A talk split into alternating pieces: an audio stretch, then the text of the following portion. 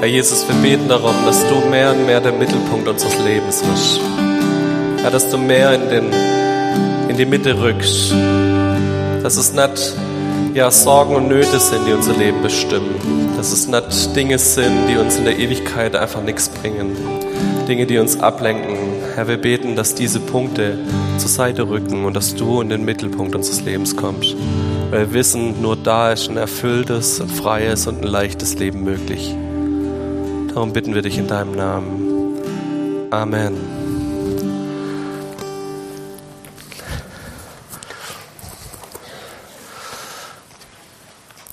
Ihr fordert heute meine Imaginationskraft heraus. Ich predige da so zu drei leeren Reihen und ich muss mir jetzt vorstellen, da sitzen Leute und hören mir zu. Aber das kriegen wir hin. Wir sind in unserer Predigtserie der Jesus-Lebensstil.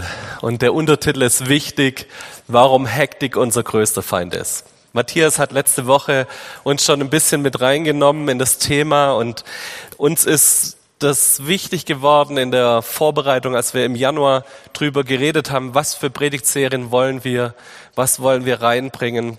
Da haben wir einfach für uns so ein bisschen reflektiert und haben gemerkt, eigentlich kommen wir aus zwei Jahren Corona-Lockdown, wo es gefühlt weniger war. Dinge sind zusammengeschrumpft, Veranstaltungen wurden abgesagt, Urlaube wurden gecancelt, ähm, man hat sich kaum noch getroffen, man war so oft zu Hause wie vielleicht schon lange nicht mehr. Und trotzdem hat sich jeder gestresst gefühlt. Jeder war auf so einem gewissen Stresslevel. Trotzdem war es nicht so, dass alle tiefenentspannt durch die Welt gelaufen sind und gedacht haben, ja, endlich mal so richtig relaxed. Ganz viele hatten Homeoffice, haben weniger Arbeitsweg gehabt, mussten nicht zwei Stunden nach Stuttgart rein und sich in den Verkehr und Stau reinsetzen, sondern konnten wirklich vom Esszimmertisch an den Schreibtisch wandeln und waren in zwei Minuten im Büro. Eigentlich müssten wir viel entspannter sein, aber wir sind es nicht. Der Stresslevel, der Hektiklevel hat zugenommen. Und uns war es deshalb wichtig, nochmal drüber zu reden, was können wir denn lernen, um wieder zu einem entspannteren Leben zu kommen? Wo können wir uns Dinge an Jesus abschauen, wo wir gucken können, wie können wir von dem Stress runterkommen, auf dem wir vielleicht sind? Ich möchte euch ein paar Beispiele geben und der Matthias hat es letztes Mal schon erwähnt. Die Grundlage von diesen, diese Predigtserie ist ein Buch von einem amerikanischen Pastor, John Mark Comer. Der Mann war Pastor von einer riesen Gemeinde, die hatten acht Gottesdienste jeden Sonntag. Und der ist irgendwann nach der achten Predigt, ist der abends nach Hause gekommen, hat sich vor den Fernseher gehockt, hat sich noch drei Stunden irgendwelche Netflix-Serien reingezogen, weil er so aufgewühlt war von dem Sonntag, völlig am Ende. Seine Kinder haben was von ihm gewollt, er war stinkig mit denen, war gereizt, war schlecht gelaunt und irgendwann hat er gemerkt, so geht mein Leben nicht mehr weiter und ist zu seinem Mentor gegangen, das ist John Ortberg. Viele von denen kennen ihn als Buchautor, hat viele gute Bücher geschrieben, guter Pastor. Und der hat ihn gefragt, John, was soll ich ändern in meinem Leben? Ich komme so nicht mehr klar, ich baue Reich Gottes, meine Gemeinde blüht, alles wächst, aber ich bin so im Stress, ich komme nicht runter. Und seine Antwort war der Buchtitel, der jetzt den dieser Mark Comer nachher geschrieben hat, The Ruthless Elimination of Hurry. Du musst alles daran setzen, um diese Hektik und Eile aus deinem Leben zu eliminieren. Und er hat sein Leben wirklich auf den Kopf gestellt ähnlich wie unser Bruder Knödler hat er sich eine Auszeit genommen, ist ins Kloster und hat eine längere Zeit gebraucht, um einfach von Jesus zu lernen, wie kann man einen ruhigeren Lebensstil leben, mitten in einer chaotischen Welt, mitten in einer Welt, die immer schneller wurde, wo immer mehr kam, hat er versucht, runterzukommen. Matthias hat euch schon ein paar Beispiele gebracht. Ich möchte euch noch ein paar Beispiele bringen. Und zwar, mein nächstes Beispiel dreht sich um einen Goldfisch. Ihr könnt euch den mal kurz angucken. Das ist Mr. Goldfish. Mr. Goldfish gewinnt leider das Rennen gegen uns. Und ich zwar gibt es Studien dazu, da hat Oxford, gab es eine Riesenstudie, frag mich nicht wie, die haben gemessen, was die durchschnittlichste Aufmerksamkeitsspanne eines Menschen ist, der sein Handy bedient. Wie viele Sekunden bleibe ich auf einer Homepage, wann klicke ich weiter und so. Und da hat man angefangen, als das iPhone erfunden wurde, also die ersten Smartphones entstanden sind, waren wir so ungefähr bei 12 bis 13 Sekunden. Nach 12 bis 13 Sekunden wurde weitergewischt, was anderes gemacht. Mittlerweile 2020 sind wir bei 7 bis 8 Sekunden, was unsere Aufmerksamkeitsspanne ist. Dann switcht unser Hirn um und wir tun was Neues aufnehmen. Jetzt hat man die gleiche Studie mit dem Goldfisch gemacht. Ihr werdet euch wundern, der Goldfisch hat sich nicht verändert. Aber man hat dem Goldfisch ein Bild an das Aquarium gehängt und hat geguckt, wie lange beobachtet er dieses Bild. Und der Goldfisch gewinnt leider, weil er neun Sekunden Aufmerksamkeitsspanne hat. Das heißt, unsere Aufmerksamkeitsspanne gegenüber dem Goldfisch ist leider eine negative Geschichte. Wir sind viel schneller mittlerweile in unserem Kopf. Ich habe vor kurzem einen alten Film aus den 80er Jahren angeguckt und habe gemerkt, wie langsam diese Filme noch sind. Ist euch das mal aufgefallen? Wie lang die bei irgendwelchen Bildern bleiben, wie langsam die Schnitte sind. Heutzutage, unser Gehirn scheint sich so verändert zu haben, dass wir mittlerweile Filme brauchen, die mehr oder weniger im Sekundentakt eine neue, neue Szene einblenden, ständig wechseln, ständig gibt's irgendwelche Farbblitze, irgendwelche Veränderungen. Alles ist viel schneller geworden und das hat was mit unserem Gehirn zu tun, dass sich unser Gehirn wirklich in den letzten Jahren verändert hat. Ich habe gerade schon über das iPhone geredet. 2007 wurde das Handy eingeführt. Und es gibt auch dazu Studien. Mittlerweile gibt es sowas wie eine Bildschirmzeit, die man in seinem Handy betrachten kann. Ähm, ich verrate nicht, von wem das ist, die Bildschirmzeit. Aber wir nehmen im Schnitt 2600 Mal unser iPhone in die Hand, unser Handy, haben es in der Hand und gucken kurz drauf, kommt irgendwie, vibriert was und wir schauen kurz, stecken es wieder weg. Davon sind zweieinhalb Stunden im Schnitt längere Zeit, die wir haben und 76 Zeiten, also insgesamt auf zweieinhalb Stunden aufgeteilt. Ähm, und jetzt kommt die schlechte Nachricht, alle, die nach 95 geboren sind, haben die doppelten Zeiten im Schnitt. Ähm, und wenn ihr mal guckt, wie viel Zeit wir von Medien gebunden sind, wie ständig irgendwas ist. Ähm, es gibt eine Studie, dass in 30 Minuten Predigt ihr im Schnitt siebenmal auf euer Handy guckt. Also könnt ihr das mal testen, wie weit ihr das schafft, euer Handy wegzustecken und euch nicht ablenken zu lassen und wirklich eure Aufmerksamkeit auch komplett was zu geben. Es gibt mittlerweile Schulungen dazu, dass Arbeitnehmer dazu übergehen, ihre neuen Auszubildenden dabei zu bringen, wie sie es schaffen, am Arbeitsplatz immer wieder Deep Work Phasen einzuführen von eineinhalb Stunden, wo sie es schaffen, nicht auf ihr Handy zu gucken. Weil sie merken, die heutige Generation ist viel leichter abzulenken und ist viel unproduktiver im Arbeiten, weil sie es nicht geschafft haben, mal wirklich zwei Stunden sich mit einer Sache zu beschäftigen, ohne ständig ständig dieses hier noch mal eine E-Mail, hier noch eine WhatsApp, hier noch mal eine Push-Nachricht, hier kommt noch mal was hoch. Wir sind zu einer Geisel von unserem Handy geworden. Und das Ding aus der Hand zu legen und vielleicht mal diese, kennt ihr diese Push-Nachrichten, die dann direkt auf dem Bildschirm aufploppen? Ich habe für mich beschlossen, einen Großteil davon abzuschalten und ich habe an meinem Handy neu eingestellt, wann ich Auszeiten habe, dass von 22 Uhr bis 7 Uhr morgens keine Nachrichten durchkommen und das wirklich gesperrt ist und ich mich da auch davon weghalte. Ich glaube, wir müssen lernen, unserem Gehirn wieder diese Auszeiten zu geben, um von diesem Stress- und Hektiklevel runterzukommen. Ich krieg von dem Schulleiter meines Sohnes E-Mails um zwei Uhr nachts und um 5 Uhr morgens. Ich bekomme von Leuten aus der Gemeinde Nachrichten mitten in der Nacht. Wir scheinen uns daran gewöhnt zu haben, dass es keine Auszeiten mehr gibt und dass wir immer on, on fire sind, was unseren Kopf angeht, immer unsere Aufmerksamkeit äh, von irgendwelchen Dingen bombardiert werden. Dieses Zitat von John Ottberg in der vollen Länge heißt, die größte Gefahr für unseren Glauben heutzutage ist nicht, dass wir ihn verlieren, sondern dass wir so beschäftigt, abgelenkt und getrieben sind, dass wir uns mit einer mittelmäßigen Version davon zufrieden geben. Ich habe vor zwei Wochen mit jemand geredet, der mir erzählt hat, er hat diese Woche schon sechs Predigten gehört. Er hört sich gerade Podcasts an, er hat schon sechs Predigten sich angehört und hat sich, hat mir eigentlich erzählen wollen, hey, das ist gerade so eine gute geistliche Zeit für mich. Ich höre mir so viel geistlichen Inhalt an. Und ich dachte, boah, schön, dass du es machst, aber wo sind diese Verdauungszeiten? Wo sind die Dinge, wo du dich nicht nur bombardierst mit geistlichen Dingen, wo du nicht bloß Lobpreis dir reinpfeifst beim Joggen oder so, sondern wo du wirklich auch zur Ruhe kommst, wo du Dinge verstoffwechselst innerlich, wo Dinge Wurzeln schlagen dürfen in deinem Herzen und wo du runterkommst. Unsere Welt ist schneller geworden. Unsere Gesellschaft ist schneller geworden und die Infos werden immer mehr. Es kommt immer mehr auf uns eingeprasselt. Wir kriegen viel mehr Informationen. Der Matthias hat es letztes Mal so ausgedrückt, was früher einmal pro Tag die Tagesschau um 20 Uhr war, das kriegen wir heute im 5-Minuten-Takt auf unser Handy. Und ich glaube, wir können uns da auch gar nicht so arg dagegen wehren. Wir können auch nicht die Gesellschaft verteufeln und wollen das auch gar nicht sagen, alles schlimm und alles schlecht und wir müssen jetzt alle Eremit im Kloster werden oder so. Das ist nicht der Punkt. Aber ich glaube, wir müssen lernen, wie wir gesund unseren Glauben leben können in dieser chaotischen Gesellschaft. Wie wir zu einer Gesundheit in dieser Welt kommen. Wir sind nicht gerufen zu sagen, wir, wir schotten uns jetzt ab von dem Ding und werfen alle unser Handy da draußen in die Tonne, sondern wie können wir in dieser Gesellschaft unseren Glauben richtig stabil leben, gesund leben, emotional gesund, aber auch geistlich gesund leben. Es gibt ein Zitat von C.G. Jung, das war so der Psychoanalytiker, der äh, nach Freud das aufgegriffen hat, auch ein Christ. Hektik ist nicht vom Teufel, es ist der Teufel. Spannendes Zitat, aber ich glaube, das drückt so ein bisschen das Thema aus.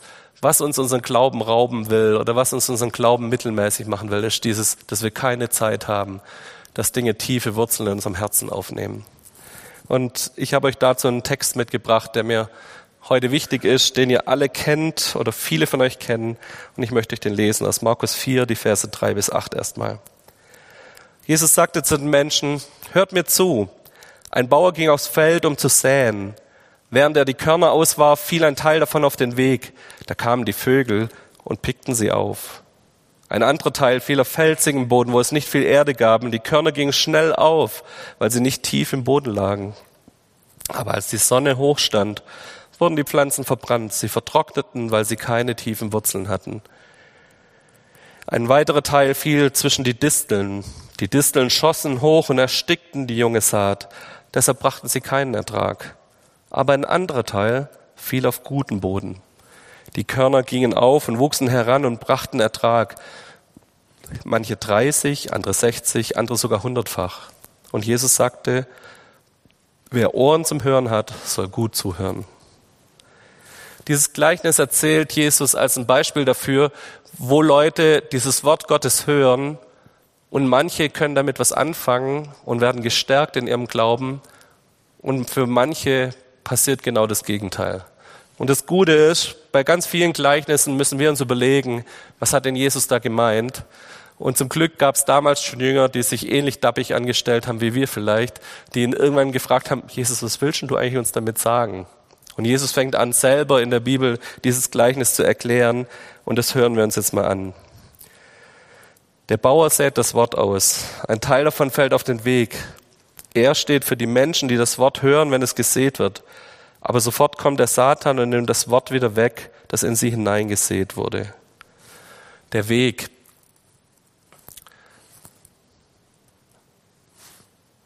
Das ist der Fels, genau, der Weg. Wenn dein Leben wie so ein Weg sich anfühlt, ich habe das mal für uns übersetzt, wenn dein Leben sich wie eine Autobahn anfühlt, wo ständig die 40 Tonnen an dir vorbeibrettern, wo du nur im Sogwind der Autobahn stehst, da wirst du wenig Möglichkeiten finden, dass eine Saat wächst, dass Wurzeln entstehen, dass Dinge mal wirklich Tiefe bekommen in deinem Leben. Ich glaube, ich hatte letztes Mal das Bild, ich war am, am Wochenende davor, war ich samstags noch in Emden und wir sind Samstagabends mit dem Auto hier runtergedüst ähm, und waren dann abends wieder hier. Und ich hatte dieses Bild, dass manche so ihr Leben führen.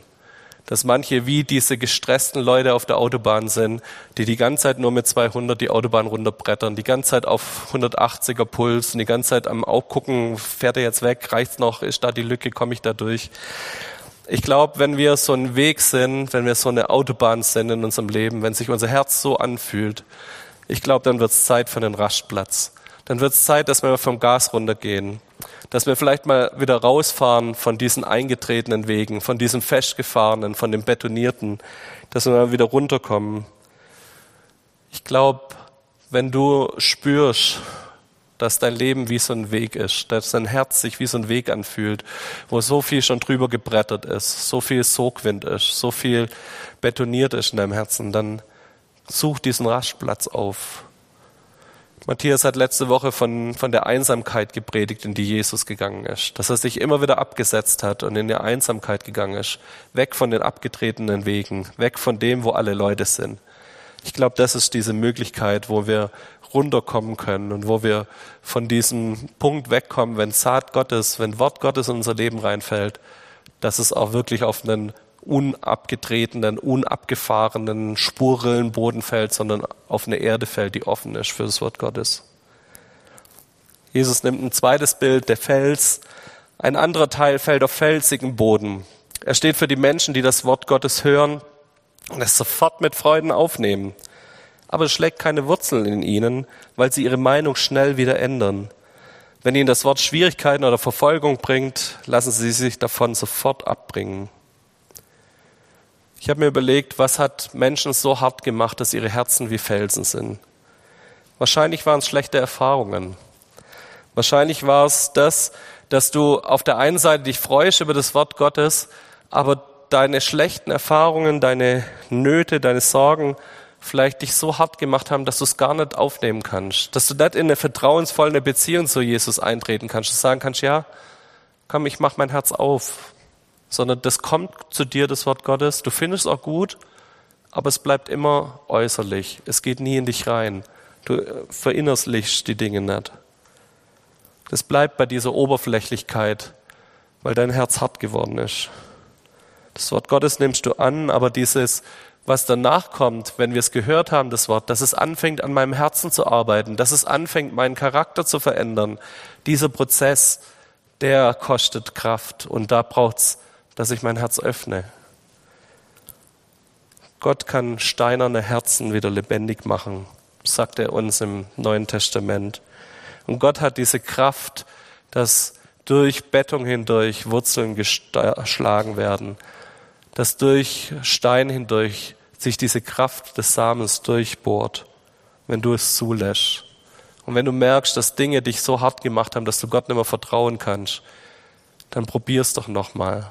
Probier doch nochmal diesem Vertrauen ja eine Offenheit entgegenzubringen und zu sagen, ja, ich öffne mein Herz und ich lasse es zu, dass es reinkommt. Ein dritter Teil in dem Bild sind die Disteln. Noch ein anderer Teil fällt zwischen die Disteln. Er steht für die Menschen, die das Wort Gottes zunächst hören. Aber dann kommen die Alltagssorgen, der Reiz des Geldes oder die Gier nach irgendwas anderem. Sie ersticken das Wort und dann bringt es keinen Ertrag. Ich finde es total spannend, was Jesus als Disteln bezeichnet. Man hätte ja auch äußere Umstände irgendwie zulassen können.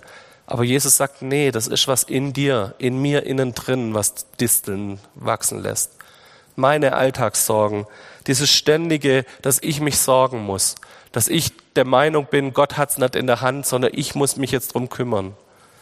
Und ich glaube, wir sind gerade echt wieder in der Gefahr, richtig in Sorgen abzurutschen. Da schon, wo schon Corona uns echt nochmal zugesetzt hat, uns nochmal neu über unsere Gesundheit Gedanken zu machen und wie bedrohlich diese ganze Welt um uns rum ist mit Viren und was da alles gibt, kommt jetzt noch ein Krieg dazu. Und ich merke selber an mir, wie diese Sorgen mich versuchen zu lähmen, wie Sorgen mich in eine Hilflosigkeit, in eine Passivität treiben will. Ich merke, wie Sorgen mir meine Zukunftshoffnung klauen. Und ich glaube, so ein richtig guter Sorgenmesser ist, dass wenn du auf deine Zukunft blickst, ob du noch wirklich in eine hoffnungsvolle Zukunft mit Jesus gucken kannst.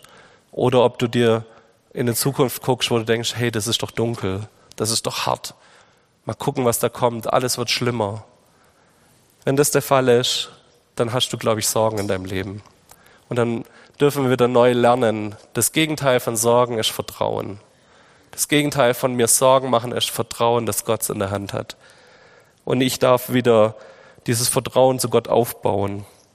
Vertrauen baut man nicht auf durch einen Satz, sondern Vertrauen baut man auf, indem ich immer und immer wieder das durchdekliniere. Zu sagen, Herr, das und das macht mir Sorgen, aber ich lege es jetzt in deine Hand. Das und das will wieder mein Herz kalt machen, will mich wieder lähmen, ich lege es in deine Hand. Die in die Themen, da mache ich mir, da wird meine Zukunftshoffnung geklaut. Ich will mich wieder drauf freuen auf das, was du in Zukunft mit mir vorhast. Diesen Sorgen Raum zu geben, das ist mit eins der größten Dinge, was uns, das, was uns die Beziehung zu Gott rauben kann. Wenn ich Sorgen wirklich zulasse, dass sie in meinem Kopf, wie Luther es sagt, Nester auf meinem Kopf bauen und diese Vögel nicht sofort wieder weggeschickt werden, wenn sie zu mir kommen. Als zweites sagt Jesus Reiz des Geldes. Auch das ist spannend. Steffi hat vor, glaube, zwei oder drei Wochen drüber gepredigt, dass wir nicht zwei Herren gleichzeitig dienen können. Und ich merke das immer wieder, wie das an mir auch arbeitet. Wie das Themen sind, wo ich denke, hey, wie viel opfer ich und bin ich bereit zu opfern für Geld? Ich opfer Zeit mit meiner Familie. Ich opfer teilweise meine Gesundheit. Was ist uns Geld alles wert? Dass wir ein bisschen mehr abgesichert sind, dass wir ein bisschen mehr haben. Hey, ich merke immer wieder, dass das einfach auch ein Ausdruck ist von der Vertrauenslosigkeit Gott gegenüber. Gott fordert uns, glaube ich, immer wieder heraus zu sagen, geh einen Schritt aufs Wasser, was die Finanzen angeht. Probier mal, was passiert, wenn du einen Teil deiner Finanzen einfach Gott in die Hand legst und sagst, Herr, mach du was daraus. Wir merken immer wieder, dass wir eine Gemeinde sind, die mega großzügig ist. Wir haben für die Ukraine jetzt, glaube ich, schon über 9000 Euro gesammelt, wo wir für die Ukraine Hilfe weggegeben haben. Wir haben letztes Wochen oder letzte Woche zwei Tonnen Hilfsgüter weggeschickt. Da waren 80 so Sattmacher Bananenkisten dabei. Als wir unsere Bananenkiste gekauft haben, haben wir ein bisschen auf den Preis geguckt und die hat knapp 50 Euro gekostet. Ihr könnt euch ja ausrechnen, jetzt haben wir 80 Stück dahin geschickt. Wie viel Wert auch ihr da gegeben habt und wo ihr gezeigt habt, hey, nee, Herr, mach du was mit meinem Geld. Nutzt du es sinnvoll in deinem Reich und setzt du da was damit um. Ich glaube, das ist so ein bisschen Gottes Herausforderung an uns, immer wieder ihm das in die Hand zu legen.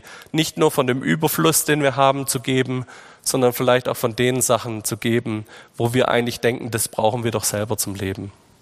Und Gott fordert uns da heraus und wir merken daran, wie weit dienen wir dem Geld oder wie weit dienen wir unserem Gott. Und wenn du merkst, du hast so viel geopfert für Geld, dass du noch mehr Geld besitzt, Vielleicht darf Gott dein Herz auch da nochmal anrühren, dass du neu Vertrauen in ihn lernst, neu Vertrauen zu ihm bekommst. Und das Letzte, was der Bibelvers hier anspricht, ist Gier. Auch so eine Sache. Ich glaube, wenn ich rumfragen würde, wer von euch ist gierig, würde wahrscheinlich kein einziger die Hand strecken, oder? Und ich schätze mich auch nicht als gierig ein. Einer streckt, Ralf. Dieses Gier ist, glaube ich, ein Riesenantreiber in unserem Leben den wir ganz oft nicht identifizieren. Ganz oft verdeckt sich das durch Ehrgeiz, verdeckt sich das durch, dass wir eigentlich uns ja nur vergleichen, aber im Innersten steckt da Gier drin. Wenn ihr mal guckt, unsere Welt wird immer enger und immer kleiner, die Globalisierung schlägt immer mehr zu, wir erleben immer mehr, wie andere Leute leben und wenn du mal in Instagram reinguckst und schaust, wie so andere Menschen sich präsentieren, denkst du, ach, das hätte ich doch auch gern so wäre ich auch gern. Diese Yacht, dieses Auto, dieses Haus. Ich weiß nicht, wie es dir damit geht, was für dich die Punkte sind, wo du, wo du dich vergleichst mit anderen Menschen. Was das ist, was dein Nachbar hat, was du auch gern hättest. Uns wird ständig das schönste Leben von allen vor die Augen geführt und wir erleben so viel, wir kriegen so viel mit. Unsere Welt ist so groß geworden dass wir eigentlich ganz viele Möglichkeiten hätten, immer zu sehen, da drüben ist doch noch mehr, da ist noch schöner, da fühlt sich noch besser an als hier. Und ich merke immer wieder, dass ich Gott mein Herz dahin legen muss. Dass ich manchmal so ein richtig, so ein ungesättigtes Herz habt. Kennt ihr das? So ein Herz, das, das nicht wirklich erfüllt ist von Gott. Ein Herz, das Wünsche hat und das Sorgen und Nöte hat, wo ich immer wieder Gott sagen muss, füll du mein Herz. Füll du mein Herz, dass, es, dass ich eine Seele habe, die gesättigt ist. Und aus einer gesättigten Seele heraus es mir richtig gut geht und ich nicht das brauche, was mein Nachbar hat, sondern ich ihm das einfach gönnen kann. Jesus redet auch noch über das Letzte, über den guten Boden. Wir hatten den Weg, den Felsen und die Disteln und jetzt kommt der gute Boden. Aber ein Teil wird auch auf guten Boden gesät. Er steht für Menschen, die das Wort Gottes hören und aufnehmen. Und bei ihnen bringt es viel Ertrag. Manche Pflanzen bringen 30, andere 60, andere sogar 100 Körner. Hören und aufnehmen. Wir haben vorher davon gehört von Menschen, die das Wort hören, aber nicht aufnehmen können. Und hier ist ein Zweiklang drin, den will ich heute nochmal betonen. Hey, es geht nicht nur darum, dass du einmal die Woche hier im Gottesdienst hockst und das Wort Gottes hörst, sondern es geht darum, dass du anfängst, das Wort Gottes in dir aufzunehmen. Ich habe vorher mal das Wort benutzt, verstoffwechseln dass du anfängst, Dinge in deinem Leben zu integrieren, dass es anfangen darf, deinen Charakter, deine Haltung anderen Menschen gegenüber, deine, dein Verhalten im Alltag prägen zu dürfen, dass es eine Veränderung bringt, die sichtbar wird für andere Menschen. Ich finde es so schön, wenn ich sehe, dass Menschen verändert hier rausgehen. Und es geht nicht durch eine Predigt, das ist bloß das Wort hören.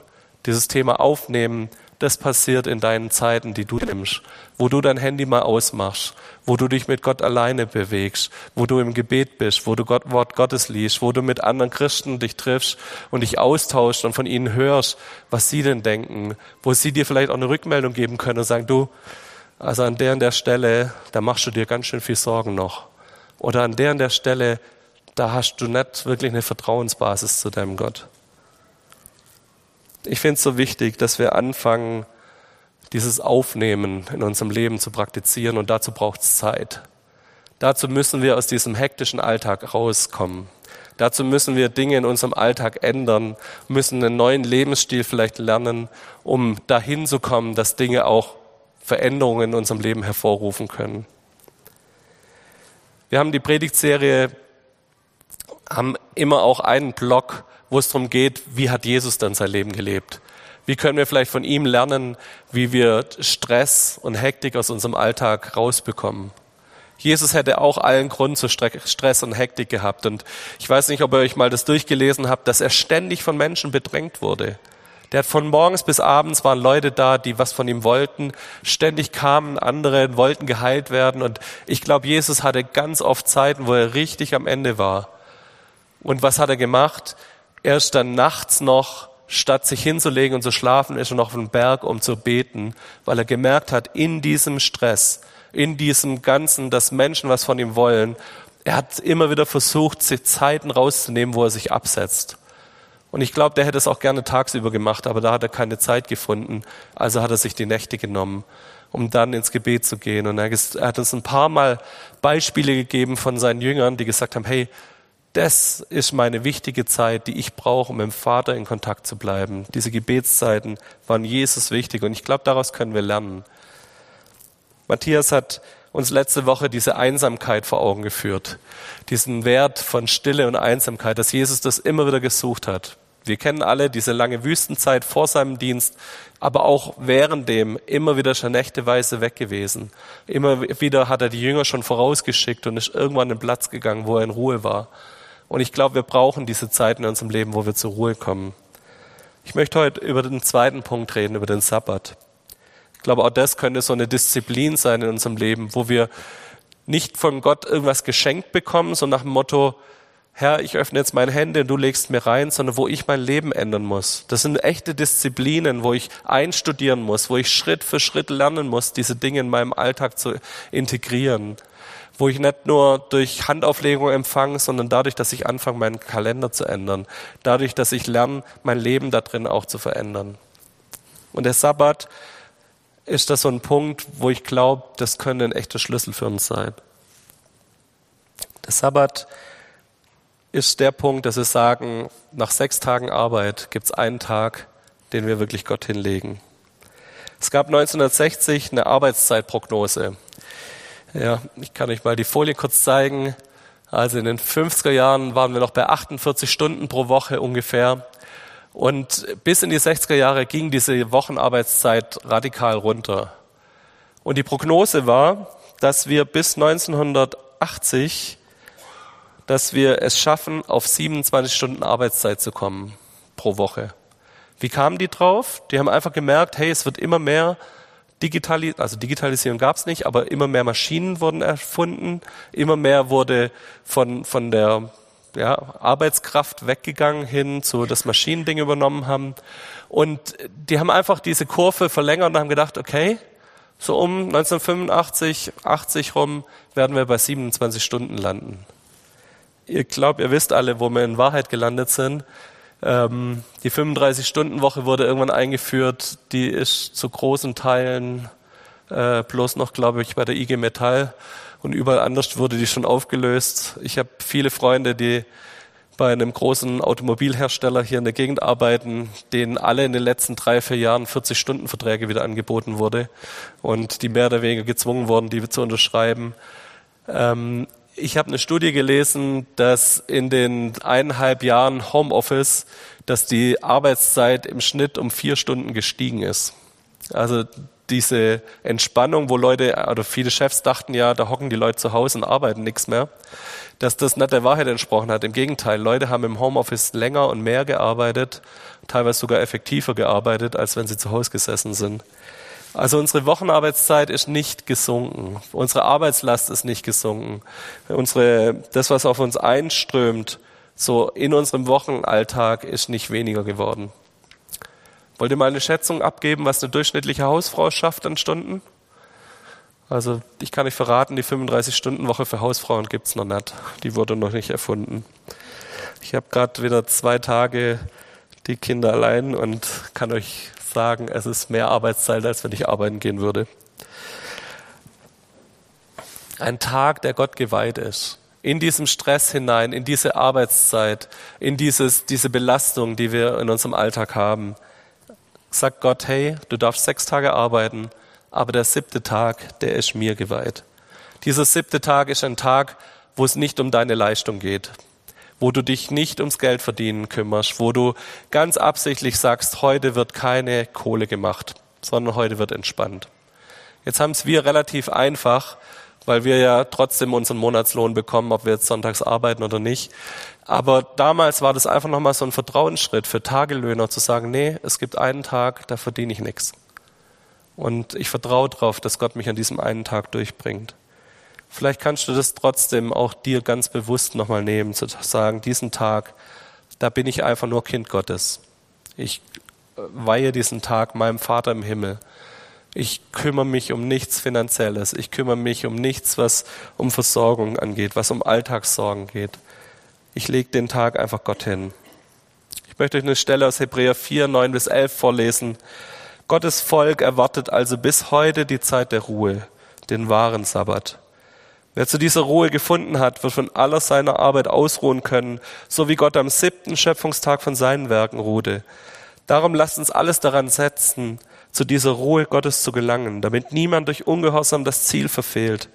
Unsere Vorfahren sind uns darin ein warnendes Vorbild oder Beispiel. Um was ging es da? Der Hebräer sagt, das, was unsere Vorfahren gemacht haben, war kein echter Sabbat, weil sie keinen innerlichen Sabbat gehabt haben, weil sie innerlich nicht in dieses Vertrauen zu Gott gekommen sind, in diese Ruheposition, in diesen Ruheplatz zu sagen, Gott, ich lege dir heute alles hin. Und erst mit Jesus, erst durch diese Erlösung, die wir erlebt haben, können wir einen wahren Sabbat erleben, dass wir innerliche Ruhe finden an diesem einen Tag und dass wir aus dieser innerlichen Ruhe Vertrauen zu Gott aufbringen können. Der Text sagt uns, das, warum sind die Leute nicht in Sabbat reingekommen? Wegen Ungehorsam weil sie sich Gott widersetzt haben, weil sie gesagt haben, nee, wir kriegen es selber hin, wir sorgen für uns selber, wir regeln das selber mit der Ruhe, wir regeln das selber mit unseren Alltagssorgen. Nee, darum geht's nicht. Wahrer Sabbat ist dann, wenn ich runterkomme und wenn ich Gott voll und ganz vertraue. Dieses Vorbild Gottes, er ruhte selber, daran können wir alles setzen, dass wir auch zur Ruhe kommen. Und vielleicht nimmst du dir mal ein paar Ideen da, wie du diesen Sabbat neu gestalten kannst. Ich habe vor kurzem wieder eine Dokumentation gesehen, wo die eine jüdische Familie in Deutschland äh, begleitet haben, die Sabbat gefeiert haben. Die haben zwei Tage Vorbereitungszeit, dass bis zu dem Moment alles gebacken ist, alles gemacht ist, dass alles getan ist, bis Freitagabends die Sonne untergeht, dass jedes Kind der Familie musste bis dahin geduscht sein, frische Kleider anhaben, musste sich gerichtet haben. Die haben so viel Aufwand betrieben, nur um einen Tag Ruhe zu haben und zu sagen, an diesem Tag ruht alles. Da wird in der Küche nichts gekocht. Da ist eine programmierte Platte, die das Essen warm hält. Da sind programmierte Zeitschaltuhren, die das Licht an und ausmachen, sodass man keinen Lichtschalter drücken muss. Was für ein Aufwand, oder? Aber was für eine Idee dahinter, zu sagen, hey, ich habe einen Tag, wo wirklich nur Gott gehört und wo ich kein bisschen Arbeit mache, keinen Finger rühre glaube, ich bereue diese Predigt später nochmal, weil wir ganz oft sonntags bei meinen Eltern beim Essen sind und meine Mutter meistens schon ab fünf Uhr morgens in der Küche steht und für uns kocht, damit es sonntags einen Braten gibt. Aber ab sechs, okay. Aber äh, vielleicht können wir das doch so gestalten, dass ihr sagt, hey, sonntags ist wirklich ein Ruhepol. Sonntags komme ich runter, sonntags vertraue ich beim Gott. Und ich tue alles dafür, dieses Vertrauen Gott gegenüber auch auszudrücken, durch das, was ich tue oder was ich auch lasse. Vielleicht schafft ihr es mal, sonntags euer Handy auszumachen. Wirklich einen ganzen Tag ausschalten, weglegen. Vielleicht schafft es mal, dass es sagt, hey, heute gucken wir erst abends Nachrichten. Wir lassen den Fernseher mal aus. Wir bombardieren uns nicht mit all dem, was so täglich kommt. Nehmen uns ganz absichtlich Zeit, wo wir mal zwei Stunden draußen in der Natur sind. Durchatmen, runterkommen, ruhig werden. Ich weiß nicht, wie du deinen Sabbat begehst, wie du diesen Sonntag feierst. Du hast schon mal eine gute Gewohnheit, indem du hier im Gottesdienst bist und Gottes Wort aufnimmst. Und jetzt überleg doch nochmal, wie kannst du das vom Hören zum Aufnehmen bringen? Wie kannst du diesen Sonntag dazu nutzen, dass Dinge auch sich ändern? Vielleicht fängst du an, dir einen Gedanken aus dem Gottesdienst immer mitzunehmen, zu sagen, hey, den will ich den Tag über bewegen. Da will ich anfangen, dass das was wird, was auch in meinem Alltag am Montag wieder Einfluss hat, was mein Leben so weit verändert, dass dieses charakterverändernde Momentum Gottes irgendwie sichtbar wird in meinem Leben. Ich weiß nicht, ich kann dir da nur Ideen geben, aber ich würde mich freuen, wenn wir anfangen, Dinge umzusetzen. Und dass wir nicht zu diesen Leuten gehören, die mal kurz schnell Gottes Wort hören, die sich darüber freuen und dann wieder abdrehen in ihren Alltag hinein und dann keine Zeit mehr haben, es irgendwie aufzunehmen. Lass uns da zu Leuten werden, die das anders leben und die verändert werden durch Gottes Wort, wo unser Leben nachher ein anderes ist, weil er an unserem Leben erarbeiten durfte. Ich will mit einem Zitat, das auch der Matthias hatte von Corrie ten Bohm, enden. Wenn der Teufel dich nicht zur Sünde verführen kann, dann hält er dich beschäftigt. Ich habe vorher schon gesagt, dieses C.G. Jung-Zitat, ja, dass das Hektik der Teufel ist. Ich glaube, dass wir ernsthaft uns darüber Gedanken machen müssen, über unseren Lebensrhythmus. Dass wir ernsthaft uns darüber Gedanken machen müssen, wo können wir immer wieder aus diesem Rad aussteigen. Und wo schaffen wir es in unserem Alltag, in dieser chaotischen, hektischen Welt mit ganz vielen Informationen, mit ständigen Veränderungen, wo schaffen wir es trotzdem eine Tiefe in unserem Glauben zu bekommen? Weil hey, diese hektische, chaotische Welt braucht Christen, die nicht bloß Gottes Wort hören, sondern diese Charakterveränderungen in sich vollzogen haben, die immer wieder neu berührt werden vom Wort Gottes und die dieses Wort Gottes inhalieren, reinnehmen in ihr Leben und auch weitergeben an andere Menschen. Gerade diese chaotische und hektische Welt braucht Menschen, die diesen Ruheplatz Gottes, diesen Sabbat gefunden haben und die aus dieser Kraft und aus dieser Ruhe heraus ein Leben gestalten, das wirklich nach vorne geht und das auf Gott gerichtet ist. Wir hören jetzt gleich ein Lied, das heißt Fokus. Da geht es genau darum, dass wir unseren Fokus auf Jesus setzen. Und vielleicht könnt ihr mit uns zusammen aufstehen. Und wenn du das Lied noch nicht kennst, dann hör dir doch einfach mal den Text an. Lass es auf dich wirken. Und vielleicht zeigt dir Gott ein so eine Sache, die du heute umsetzen kannst aus der Predigt, wo du mitnehmen kannst in deinen Alltag, wo du sagen kannst, das ist das, was ich diese Woche verstoffwechseln will, wo ich will, dass das am Montag, Dienstag, Mittwoch und Donnerstag immer noch einen Effekt auf mein Leben hat. Vielleicht kannst du dir da einfach jetzt von Gott inspirieren lassen. Ich glaube, Gott wirbt darum, dass wir Dinge von ihm ernst nehmen, nicht nur oberflächlich empfangen, sondern ernst nehmen und mit in unser Leben hineinnehmen. Lasst uns aufstehen und lasst euch von dem Text mitnehmen.